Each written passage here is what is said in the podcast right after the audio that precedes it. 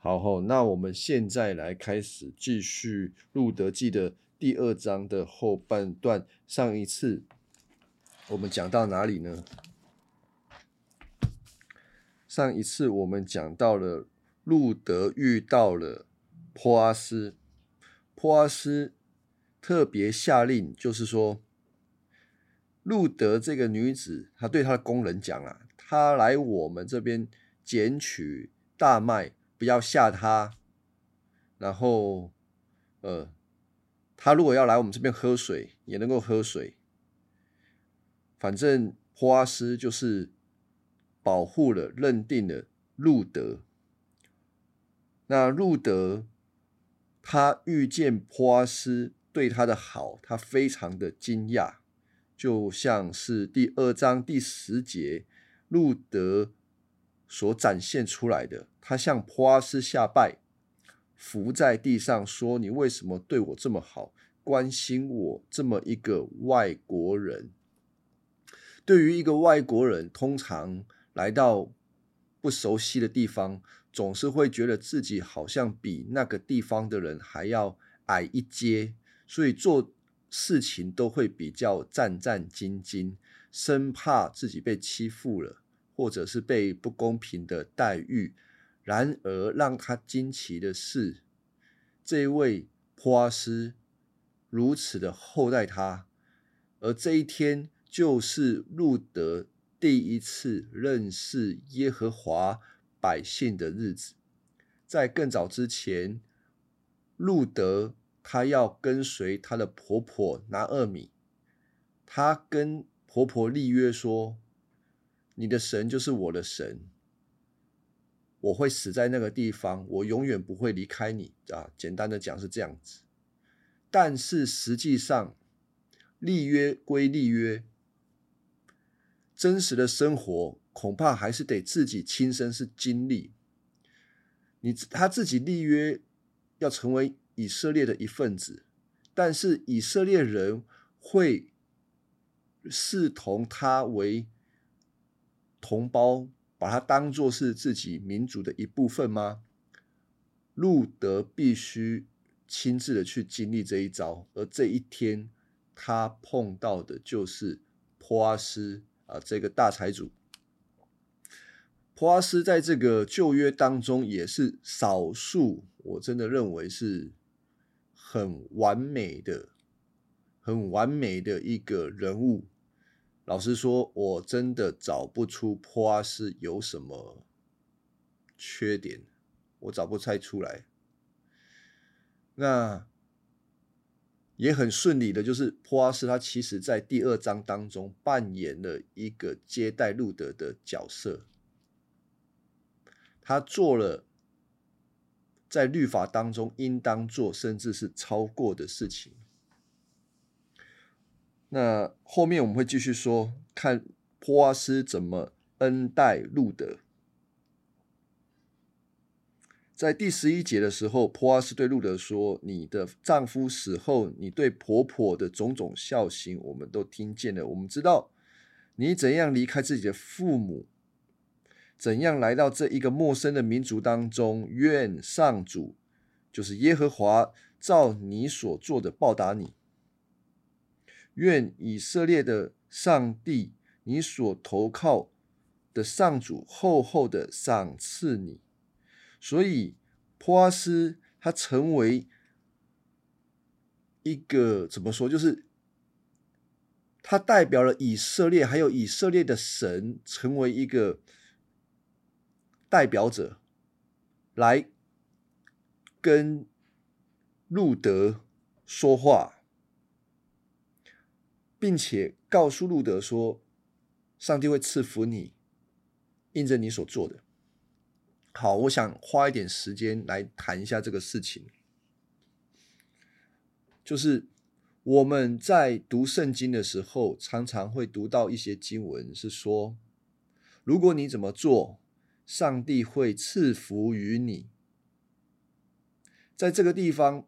波阿斯也是对路德说：“因为你像你婆婆所做的，上帝会赐福于你，对吧？”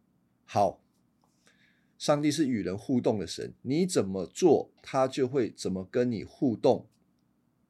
但是有另外一方面，我们常常也在教导说，你不要用一种交换条件的方式来到上帝的面前，你不要用交换条件的方式来来，好像我做这个事情，我读经祷告。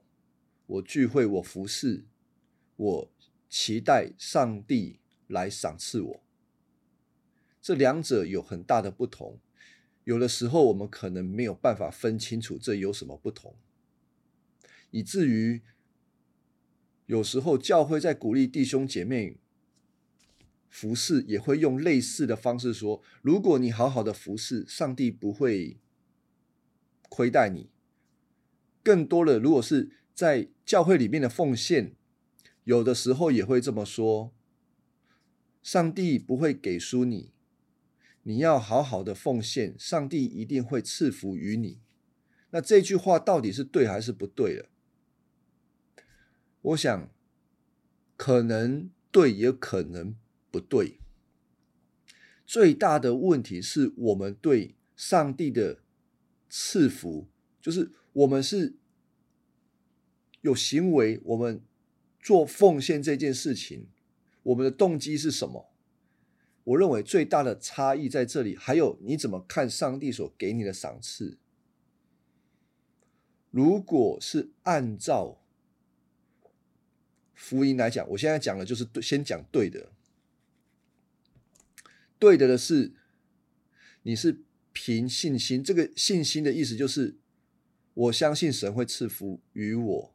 然而，我要呃投靠神，我愿意相信神，我愿意有敬虔的行为，我愿意服侍奉献，因为我相信神是赐福了神，并且同时我的心已经满满得了上帝的祝福。特别是新约当中的弟兄姐妹，我们已经看到耶稣基督为我们做的事情。成就了我们的救赎，我们已经得了极大的恩典，这是前提，所以我们乐意做。然后呢，神说会赐福于我，我们也欢喜领受。那一个赐福比较像是一种奖励、奖赏。奖赏的意思就不是工价，奖赏的意思就是当你做完你。当你做完，神按照他的意思，他乐意怎么样赐福于你，那是他的事情。奖赏不是应当有的，奖赏是额外给的。那我们真正的祝福在哪里呢？我做这些事情，我的祝福在哪里呢？祝福在，因为你已经得了恩典，你做这些事情就是。上帝给你的祝福，你能够行善，你能够奉献，你能够去关怀别人，这就是上帝给你的祝福。那如果你因为你做了某些好事，你就有人回馈给你，或者上帝从其他方方式有一些回馈给你，那个叫做奖励。奖励不是奖励。不是交换条件得来的那个东西，这个概念我希望大家能够搞清楚。比如说啊，我举这个例子，大家可以懂。我们教小孩子写功课，我们跟小孩子说：“你把功课写完，我给你糖果吃，这个糖果是奖励。”好，所以。奖励是应当给的吗？奖励不应当是奖励，不是应当给的，是出于父母喜欢这个儿女，他顺服，所以乐意给他。出于父母乐意给他，给跟不给，不给也无所谓啦。难道他写功课是为了为了奖励吗？不是啊。但是对于儿女，他写功课，他要知道是为了自己的益处，为了顺服父母听话，他要写功课。当他拿到这个奖励的时候，哦，是这个是奖励，不一样。那我现在讲不对的，不对的东西就是我一开始就想说，我是为了要糖果，所以我写功课。我要礼物，我要写功课，啊，最后就是本末倒置。所以啊，奖励跟工价这样应该可以理解，两奖励跟工价是不一样的。工价就是我写功课，父母应当把糖果给我，哪有这回事？父母没有欠儿女啊，上帝没有欠我们啊，上帝没有欠我们说我们好像做好事情，上帝就欠我们一定要对我们好，不是这样子的。所以当我们在看有一些旧约经文谈到你做什么，上帝要赐福给你，其实前提是那一个人他已经带着一颗信心，就是我愿意的心去做这件事情。那上帝后面祝福他是出于上帝，他真的乐意，他喜欢，就像路德一样。路德为拿厄米所做的每一件事情，是为了他自己吗？不是为了他自己，是为了想说以后他会有好的犒赏吗？也不是，他纯粹就是为了要来帮助他的婆婆。当他这么做的时候，会感动许许多多、许许多多的人。而波阿斯这里就好像是站在一个以色列耶和华上帝的一个代表者的角度，赐福与这个路德，就这样子。好，我这边解释了这件事情，我认为是非常重要的。再来，我们继续看下去哦。第十三节，路德回答说：“先生啊，叫他先生。”啊，他们两个人对话一开始的对话也很有趣啊。这个叫他一个叫他姑娘，一个叫他先生。从这个里面我们可以发觉，就是这两个人他们的年龄相差甚巨，有甚大，就是年龄差距很大了。路德虽然是个寡妇，可是他很有可能年纪还很轻。那这个波阿斯呢，就可能可以做他的老大哥了，就大概是这样子的一个年龄差距。先生啊，你对我真好。虽然我连做你的婢女也不配，你还用这样亲切的话安慰我。路德的心得到了极大的安慰，因为他今天出门其实是一开始是战战兢兢的嘛。好，第十四节到了吃饭的时候，普阿斯对路德说：“来吃一点麦饼，沾着醋。”吃，路德就跟着工人坐在一起。霍阿斯递给他一些烤好的麦穗，他吃饱了，还有剩下的。好啊，这两节透露了一个信息，什么信息呢？这个外邦来的女子路德上工的第一天，跟大老板。同桌吃饭，哦，哎，这个是大事情。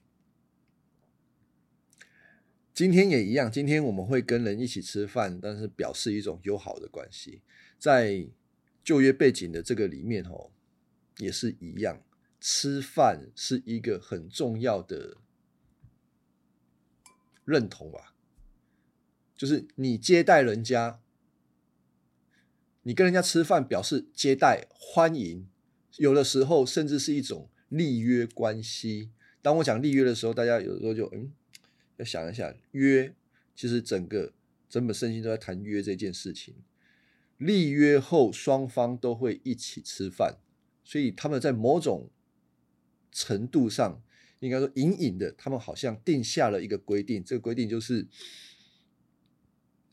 普阿斯答应路德。啊，就是让他能够平平安安的在他这里，呃，拾捡麦穗。好，再来我们看另外一件事情，坡阿斯怎么样跟路德一起吃饭？这个需要借着这个经文来发挥想象力哦。这个也许。这个摩押来的女子不太懂得这个以色列吃饭的规矩，或者她没有吃过这种东西啦，有可能。不管有或没有，至少波阿斯在这里展现了一种主人的主动热情。这个波阿斯就拿着个麦饼，哈，跟这个路德说：“这个怎么吃哦？来啦，我跟你讲哦，我跟你讲，这个饼就是沾这个醋，看到了没有？这个醋沾了，然后就是这样子，这样这样，好，这样吃，大家可以理解吗？这个有的时候吼。”我们在吃饭，有一些很热情的长辈也都会这样啊。我跟你讲，这个这样子要配这个吃，这样子比较好吃。这个很有可能只是一个小动作，然而却透露出普阿斯极度的热情款待路德。普阿斯不是做做样子，他是真心在款待路德。这个是我们从这个。呃，用餐上面可以看到的。好，再来吃饱饭之后还有剩下的，表示什么？普阿斯真的给他很多，给了非常多，多到路德出吃不完。也许路德，当然了，这个都很多种考虑。不管如何，路德还留了一份要给他的婆婆，就是也许这个。普阿斯真的也给给他很多，然后他另外一方面又包了一些，这个后面的经文就能够看到了，也看到路德这个女子，她并没有说啊，我今天看到财主了，好像要上枝头变凤凰，我要缠着他。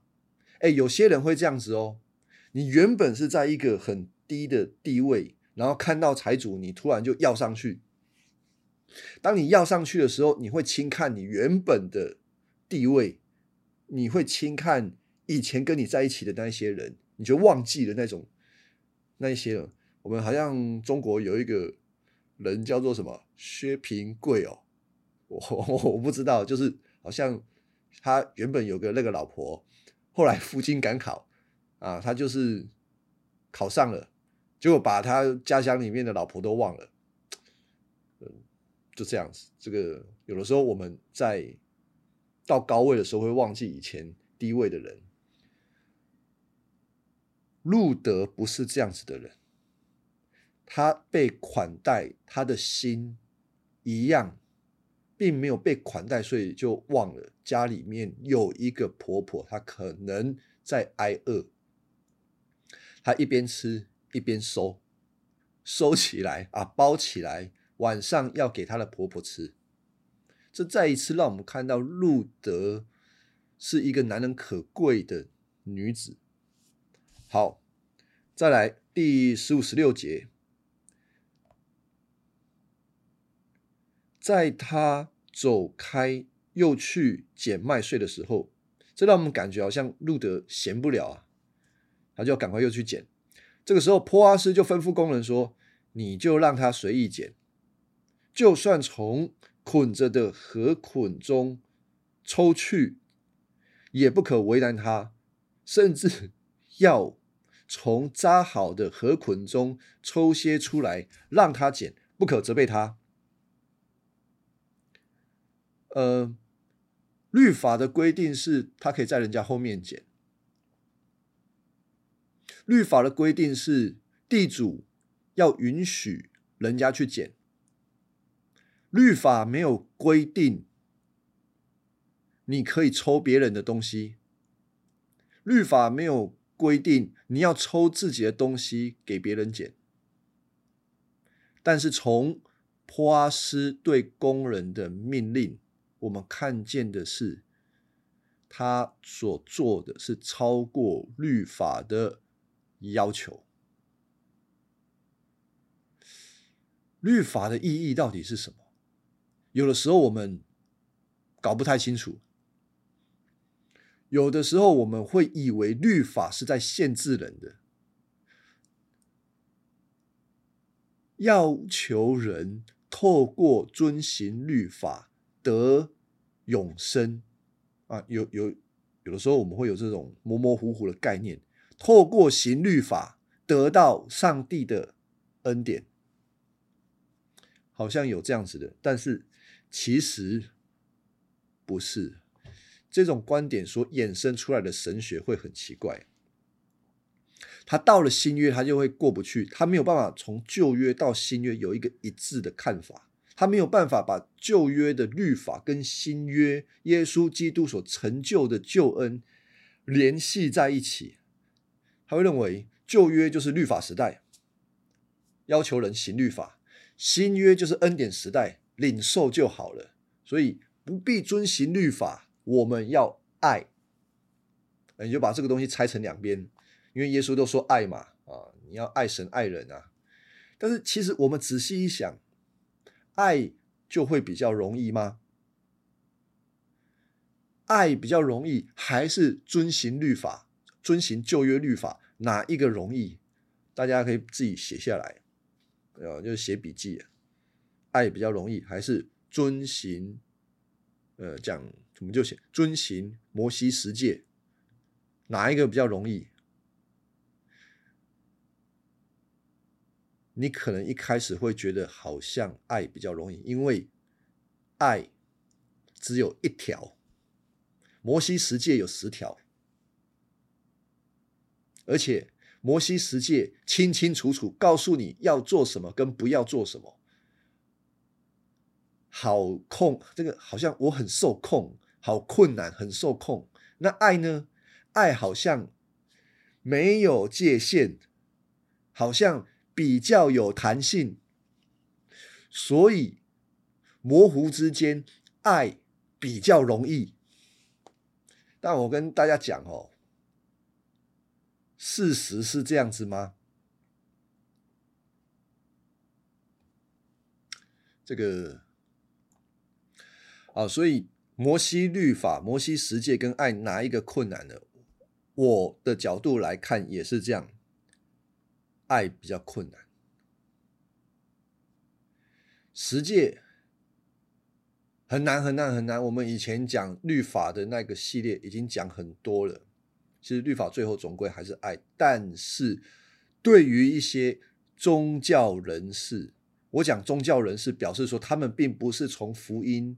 的角度来看律法，来看摩西十诫，他们很会遵行律法，甚至在律法的条文上做得到。啊，你问真的做得到吗？我告诉你，哎，他们是真的做得到，就是那种表面上的行为，他们可以做给你看。不然你想说这一些犹太人？他们把摩西的律法最后衍生到新约时代，变成了六百一十三条。目的是什么？好叫他们可以完完全全的遵行律法，就是在表面、在行为上，他们可以做到啊，做到很奇怪、很别扭。其实我们用今天的这个观念，都觉得他们很别扭。那个他们做的方式，我就不不举例了。他们可以做到。但是他们的心呢，没有爱，没有怜悯。从哪里看？从他们对他们自己的同胞就看得出来。你一个，你说你爱上帝的人，你遵行律法的人，但是你对你的同胞竟然没有怜悯，表示他们是不明白福音的人。而唯独明白福音的人，他可以真正理解上帝的律法。我来跳一下，我们来看一个那个经文，就是《路加福音》十章二十五到二十七节。好，那稍微翻一下新约圣经，《路加福音》第十章，《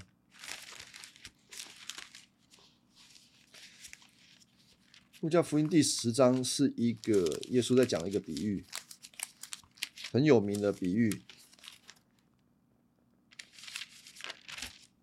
好，撒玛利亚人的比喻，当然我这个简单说了，简单说就好了。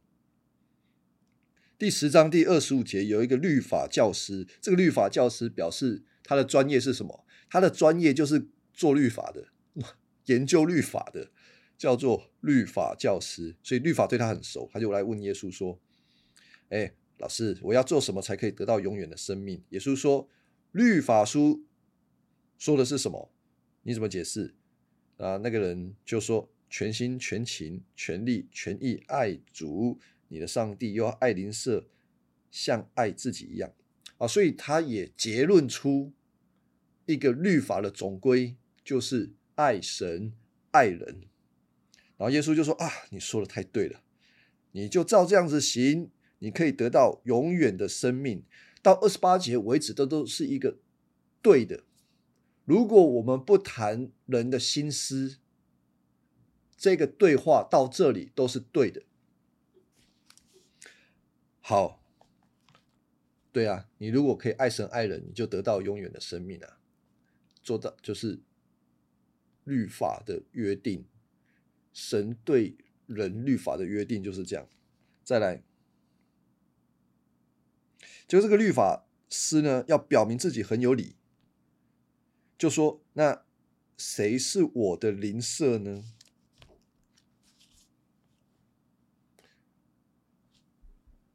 大家思考一个问题：前面他们在讨论什么？前面他们在讨论的是如何获得永生。答案是什么？答案是爱邻舍如同自己。就是要爱嘛，然后，然后是什么？然后你就是去爱啊。刚刚威龙讲的，啊这一条当中涵盖了所有的事情。爱是你做任何的事情都要带着爱这个动机去做。但是这个律法师问了一个问题，说：“谁是我的邻舍？”这表示什么？其实他不懂什么叫做爱。爱是没有范围的。当律法师问谁是我的邻舍的时候，表示。他是用律法的角度来谈这件事情，如何遵行这件事情，所以，我我要划定一个界限啊，我要设定一个标准啊，谁进到这个界限，谁就是我的邻舍，谁达到这个标准，谁就是我所爱的对象。所以，所以他懂得什么叫做爱吗？不懂啊，他其实不懂。他只是在律法当中又加上了律法，好叫他可以做到。他并不明白，问题是这样子，所以他就暴露了他内心的缺陷。他不是真正的明白律法上面的精义，他只是把律法当做是一个做到永恒生命的一个手段，因此。对于他对律法的错解，他不可能透过他的行为得到永生。爱是一个困难的，它比律法还困难，因为它强调了一个人与人之间的积极性。摩西律法，我可以应该说，摩西律法它在赐下来的时候，它只。要求人一个最低的标准，一个最低的标准。但是爱是告诉人，它是一个最高的标准，也强调了人行律法的动机。我之前有听过一个一个 YouTube 的节目，他们在讨论关于十一奉献的事情。这个主讲他说：“十一奉献是旧约的，新约不是十一奉献，因为新约没有这么说。新约讲的是甘心乐意的奉献，所以不在于你奉献多少，在于甘心乐意。那我想这个。”作者就不是很清楚旧约跟新约它的关联性，它的一致性是什么？有些人会抓着这个说：“哦，所以我们甘心乐意就好了，我们不不是遵守律法的哦。”错，新约给了我们新的动力，给我们以爱为出发点干什么？叫我们去遵行旧约的律法。大家可以理解吗？新约是给我们真正的动力去遵行上帝的律法，而不是新约给了我们一个爱，叫我们不用遵行律法。而新约在遵行律法的时候，有的时候要有其他要顾虑的事情，因为我们一不小心。我们在遵行律法的时候，一不小心我们就落入律法主义，一不小心就好像我们行这个律法就变得自己很了不起，一不小心我们就开始用我们可以做的律法去控告其他的人，给别人打分数，有的时候也给自己打分数。这表示说，我们做着做着又回去了那个宗教里面，不是在福音里面。但实际上，我讲正确的就是，今天的基督徒应当比旧约里面的人有更多的祝福，因为我们看到上帝把整全的救赎工作、把恩典显露给我们看，我们领受的是比旧约还要清楚的，所以我们可以行出律法应当有的。并且，因为我们有一个更好的动机，可以做律法所没有提到的，而是更多的去因为别人的需要去怜悯那一个人。好，刚刚这个见证里面哈，就是说金平用了一个咖啡包，这个礼物很重要哦。礼物送礼物的跟接收礼物的，表现出一种认同。这个在旧约圣经里面也是这样子。甲方送礼物给乙方，乙方不接受，表示什么？我不接受跟你的关系。那乙方如果接受甲方的礼物，表示和睦。这个从哪里看出来？雅各跟乙嫂就看出来。诶，他。哥哥叫姨嫂吧，姨嫂对。那我们自己在生活当中，有的时候也是这样子。当我们给，那我们不是说一定要给什么，特别是当我们是一个上帝的百姓，有的时候我们常常要在某一些事情，在一些环境当中扮演像坡阿斯的角色，就是。乐意给予这些给予，并不是在讲说在特别恩典上面，好像给别人什么，就是好像哦，每次看到你都要传福音给你，没有，而是在一个普遍恩典上，就是生活当中一些东西，慷慨的给予。你慷慨的给予，是因为本于你相信上帝在你所需要的每一件事情上面，他会充充足足的。所以我原本是希望大家可以想一件事情：如果你今天扮演普阿斯的角色，上帝说：“啊，你要慷慨。”那你在做慷慨这件事情，你会有什么顾虑？那有些人就会顾虑啊：“哦，我又不是普阿斯，我如果是财主，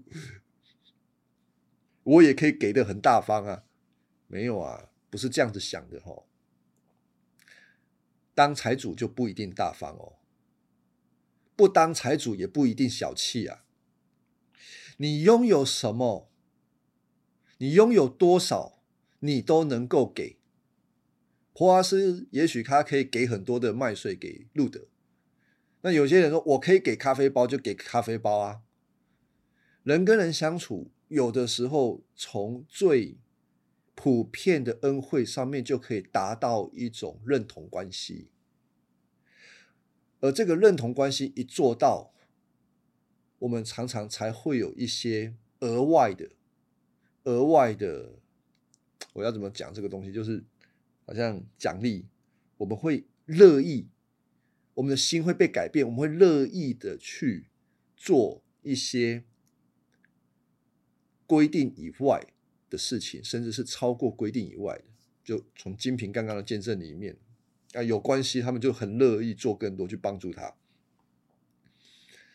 有的时候，基督徒要想这件事情，就是我刚刚所讲的，基督徒要想这件事情，就是神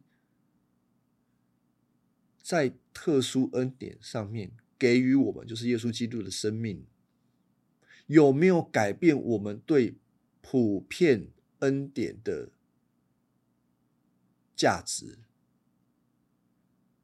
就是我们是不是因为特殊恩典有没有改变？就是我原本对。我们的钱，我们的物质很斤斤计较的，开始变得我可以给，我乐意，我的心变得慷慨。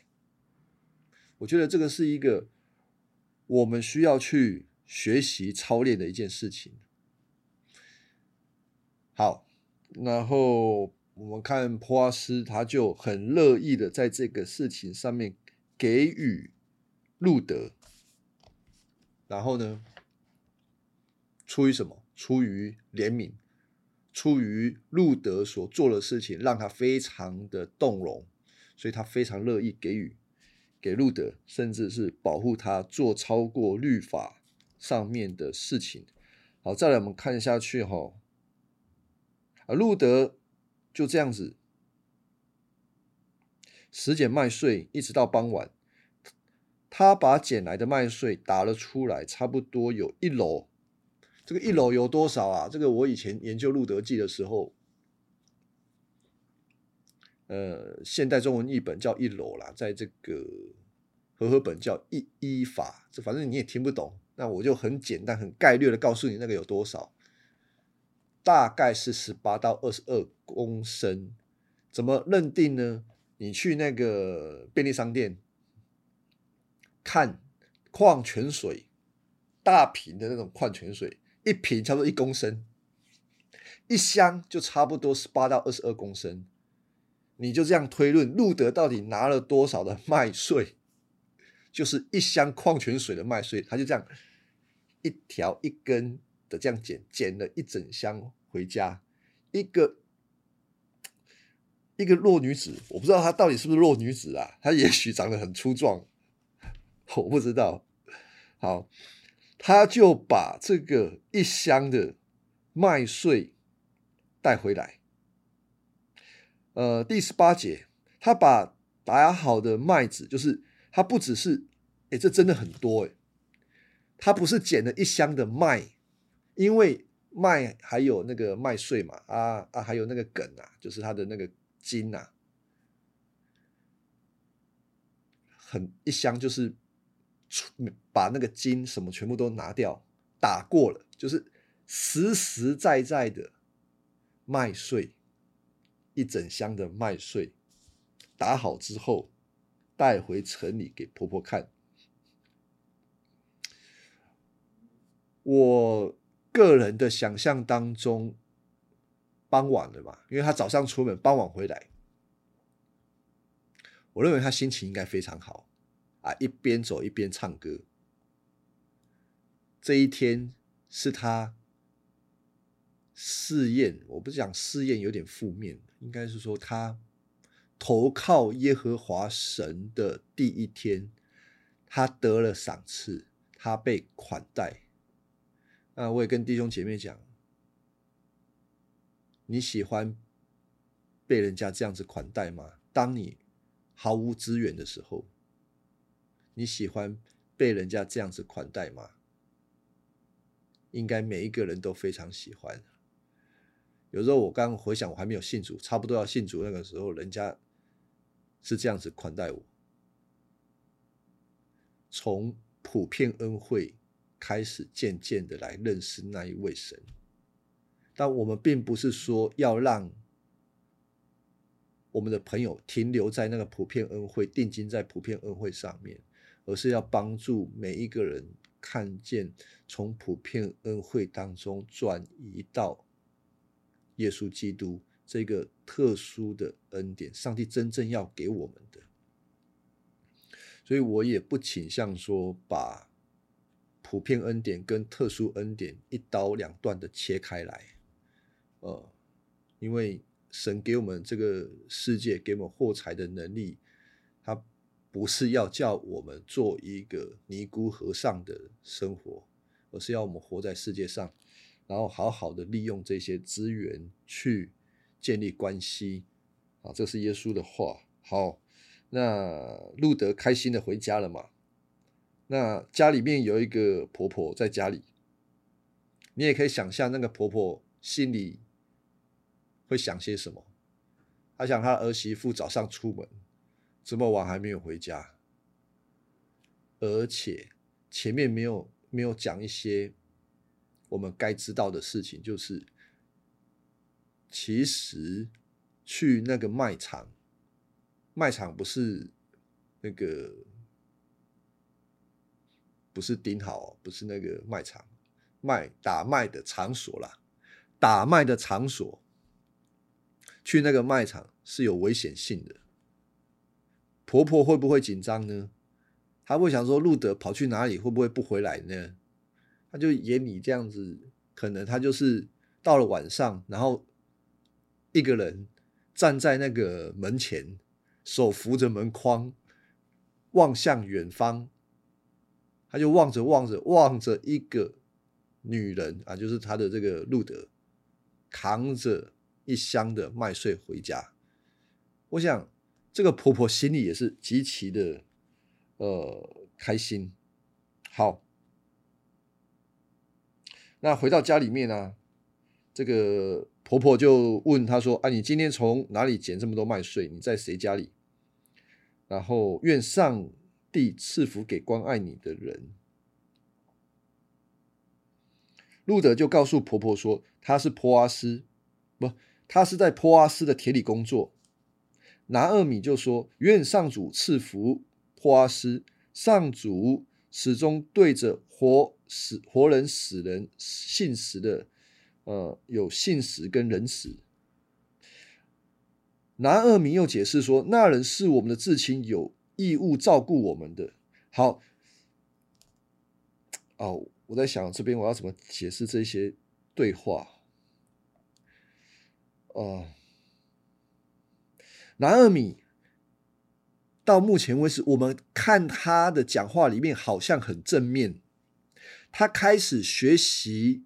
或者是他开始懂得，他的生活其实是有上帝在照顾的。在之前的拿阿米，他觉得上帝不照顾他，上帝对他很坏。但现在他开始渐渐的明白，其实上帝会照顾他。虽然明白这件事情，可是接下来我们要观察拿二米他的行动。他还不像是一个完全投靠耶和华神的人，他会用他自己的方式，用自己的聪明来管理他自己的需要。我们看后面就知道了。所以，他现在他表面上说：“哦，愿上主赐福普阿斯，上帝是信实仁慈的。”然后后面又讲说，普阿斯是他们至亲，有义务照顾我们的。到第三章的时候，我会扩大解释这件事情。然后呢，二十一节，路德说，他还叫我们，叫我叫路德跟在他的工人后面捡麦穗，直到收割完毕。然后二十二节，拿二米就对路德说：“是啊，女儿，你最好在坡阿斯的田里跟他的女工一起。”这里有一些猫腻哦，啊，如果你有纸本圣经，你可以把这个稍微画一下。就是第一个画二十一节的，就是路德说他，路德说，坡阿斯叫我跟他的工人在一起，就不分男人女人，反正就是工人后面捡麦穗嘛。拿二米说什么？你最好跟他的女工在一起。为什么有差？为什么拿二米要路德不跟南宫在一起？啊，打一个问号。有的时候我们读圣经的时候提出一些问题，不代表你在现在你可以找到答案。但我在这边先打一个问号。拿二米加上了这一条，叫更严格的管，好像拿二米很在乎路德的安全，因为他有一个可能就是，万一那个男的工人对他怎么样子，所以叫他只能跟女工在一起，不要跟男工在一起。可是保护他的是波花斯啊，为什么这个时候特别要那么的严格呢？好，我我继续讲哈，讲后面。要是你到别人的田里，恐怕会被欺负。听起来路德很关心，不，听起来南二米很关心路德的安危。那我要问一个问题：南二米为什么早上不讲？他为什么不讲？南二米其实他知道。那个地方并不安全啊，他有可能被欺负啊。大家看第二章一开头的时候，路德对他说：“我到什么家人那个去哪哪一家捡就去哪一家捡的啦。”然后拿尔米回答他什么：“你去吧，女儿。你去吧，女儿。”如果拿二米真的关心路德，他应该要很多的叮咛啊！他这晚上的那些叮咛，应该早上就跟路德讲，跟说跟路德讲说，你要小心那个河场上面的人，他们看你是外国人，有可能欺负你，你最好要蒙头，然后呢跟着女人，跟着女工，然后随时注意，怎么怎么应该叮咛一堆，但是没有啊。拿尔米没有叮咛那么多，晚上他才叮咛这些东西，打一个问号，为什么？路德记的这个，因为路德记的作者他已经铺垫好在整本路德记里面了，但对于读对于读路德记的我们，我们是渐渐的，我们因为我们不是一口气读完。我们不是一口气读完《路德记》，所以我们碰到问题的时候，可能要到后面的经文才能够把它整理出来，来认识《路德记》的作者怎么去描述拿二米是一个什么样的人。好了，我不要卖关子，我今天先讲拿二米，他其实就是一个。我要就是，他就其实很就比较自我为中心，他比较利益导向，他不太认识耶和华。这个不太认识，就是他没有办法享受做上帝儿女的滋味，被上帝、被天赋上帝。带领的滋味，他习惯的是他想要什么自己处理。在他的这个生命的座右铭是什么？就是被讲哈。有时候我妈讲被讲 g a g hope，哦，你要吃什么，你自己伸手去拿。你要什么生活，你得自己去赚。没有恩典这种事。拿二米是这样子的人呐。所以，即便他在这个时候第二章，他已经稍微能够知道，其实上帝恩待他，但接下来他所做的事情，不像是一个真正懂上帝儿女会做的事。好，我们今天先讲到这里，但至少我们在第二章，我们看到了普阿斯他做成了一件事情，就是。他遵行了律法，并且他在遵行律法上面是以爱、以怜悯为出发。他做了超过律法上面的事情，而这个在救赎历史当中，帮助我们看到的是，如果按照律法，我们不配上帝的恩典，但是神怎么待我们呢？神待我们的方式是透过律法以外的义，在罗马书三章，我在那个图上面写的经文有写错了，那个其实是三章二十一节，上帝的恩典在律法以外显明给我们，他不是用律法来待我们，如果他用律法待我们，我们早就死翘翘了，他是用律法以外的恩典来待我们。那律法的功用是什么呢？律法的功用正让我们看见上帝待我们是超过了一种不合理的状况。有些人说，上帝哪是爱？上帝很严苛。不，你来读圣经，上帝爱我们到了不寻常的地步。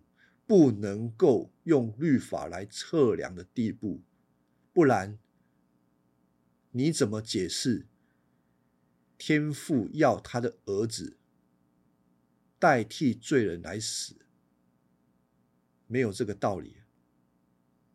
但是爱却成全了律法。罗马书三章十八到第十节，因为爱，他自己完成了律法。自己接受我们行不出律法而被律法的控告代替我们的罪，死在十字架上面，甚至他把他自己天上的居所留给我们来居住，他给出了超过律法、超过了律法的要求，他给了我们。他自己，还有天上所有一切的福分，我们需要这样子来看这段圣经，因为，呃，路德回到家，他们他虽然平平安安回家，但问题是食物还是会吃完，他们需要一个永远的家，而今天我们也是，上帝会。